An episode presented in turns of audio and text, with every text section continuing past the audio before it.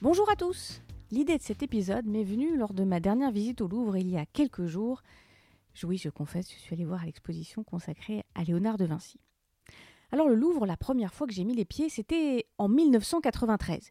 Oui, on était juste après les années 80.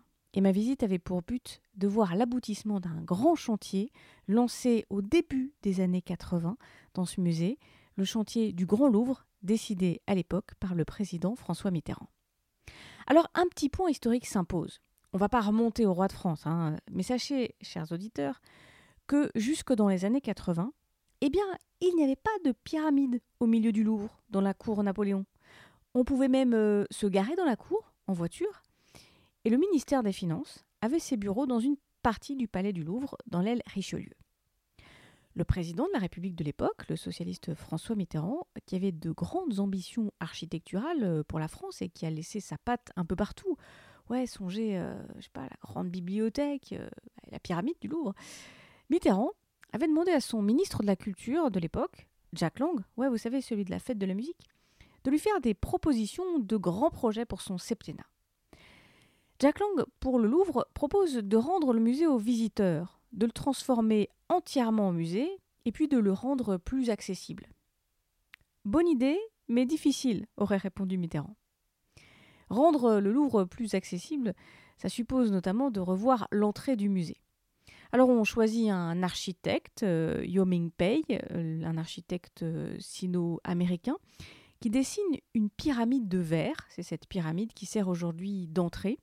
Les visiteurs entrent euh, par cette pyramide et puis descendent au niveau inférieur et c'est ce niveau qui dessert ensuite toutes les ailes du Louvre.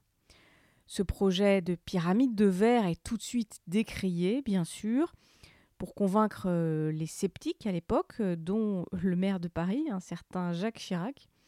On fait même dresser dans la cour Napoléon une simulation de cette pyramide avec des câbles. Finalement, le projet avance et la pyramide est inaugurée en 1989, une année de commémoration tout genre pour la France qui n'en finit pas à l'époque de célébrer la Révolution française à coups de concerts, de défilés et donc de pyramides. Ce fut la première décision culturelle du septennat. C'est aussi la réalisation favorite de François Mitterrand. La pyramide du Louvre, qu'il inaugurait aujourd'hui avec à ses côtés François Léotard, fait désormais l'objet d'une quasi-unanimité. Pourtant, dès les premières maquettes présentées par son architecte Yo Ming Pei, le projet a été vivement contesté. Il a fini par s'imposer. Pei a reçu ce matin la Légion d'honneur. La pyramide, c'est la partie émergée de l'iceberg, un chapeau couvrant le futur hall d'accueil du musée. François Mitterrand a arpenté les premières installations de ce hall où l'on trouvera aussi des boutiques et des restaurants l'occasion de féliciter les ouvriers du chantier, l'occasion aussi d'exprimer sa philosophie. L'autre soir, me rendant donc à cette exposition euh, sur Léonard de Vinci, alors que je me dirigeais vers cette entrée, vers cette pyramide illuminée de l'intérieur, cette pyramide qui baignait la cour d'une étrange lueur, je me disais que eh ben, ça ajoutait à ce palais des rois de France un sacré cachet. Aujourd'hui, la pyramide, c'est le Louvre. C'est d'ailleurs ce signal, cette pyramide, qui est dessinée sur les panneaux dans le musée pour montrer la sortie aux visiteurs. Alors ça, c'était la partie revoir l'entrée du Louvre. Mais le projet du Grand Louvre, lancé en 1981, il a aussi permis de faire des fouilles archéologiques. C'est assez marrant à voir d'ailleurs quand vous passerez au Louvre. Et eh bien passez jeter un œil euh, vers, euh, vers cette partie, si vous avez le temps, lors de votre prochaine visite. À la place des voitures, les archéologues ont creusé et puis ils ont fait les poubelles du Moyen Âge. Euh, et puis ils ont trouvé des trucs assez marrants. Ils ont même trouvé un casque de parade du roi Charles VI. Enfin, le Grand Louvre, ce projet de Grand Louvre, il prévoyait le déménagement du ministère des Finances. Donc il fallait construire un autre ministère. Depuis les années 90, les sous de la République, c'est géré à Bercy, non pas la salle de concert, hein, l'autre, le bâtiment à l'architecture, euh, on va dire, audacieuse. On n'ira pas jusqu'à dire que c'est joli. Bref, ce Bercy-là, c'est une autre histoire. Revenons au Louvre. Avant, les finances, eh ben, c'était donc au Louvre, dans l'aile Richelieu. Au début du septennat de Mitterrand, le premier, euh, le ministre de gauche, Pierre Bérégovoy, est d'accord pour transférer le ministère. Mais en 86, patatras, c'est l'alternance. Et le ministre des Finances de l'époque, de droite, Édouard Balladur, alors lui, il préfère les dorures, on dirait. Et donc, il renonce, il exige le maintien de son ministère au Louvre. Finalement, quelques élections plus tard, en 88, la gauche revient, rebelote, le transfert est décidé et les finances partiront finalement à Bercy. En 1993, l'aile Richelieu est rendue aux visiteurs. Cette partie, euh, qui est consacrée notamment aux arts décoratifs, est officiellement inaugurée. C'est l'aboutissement d'une bonne partie de ce plan du Grand Louvre décidé par Mitterrand. Le musée redevient intégralement un musée.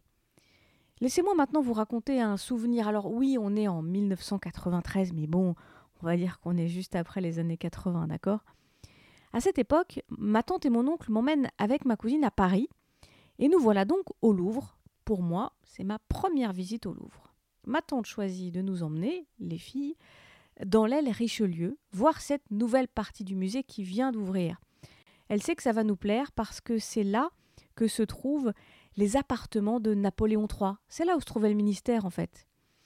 Et dans ces appartements de Napoléon III, eh bien, on vient de rénover des pièces d'apparat avec des lustres, des canapés, des tapis, des rideaux rouges cramoisis, des dorures. Au bout, dans un salon, il y a le portrait de l'empereur et l'impératrice.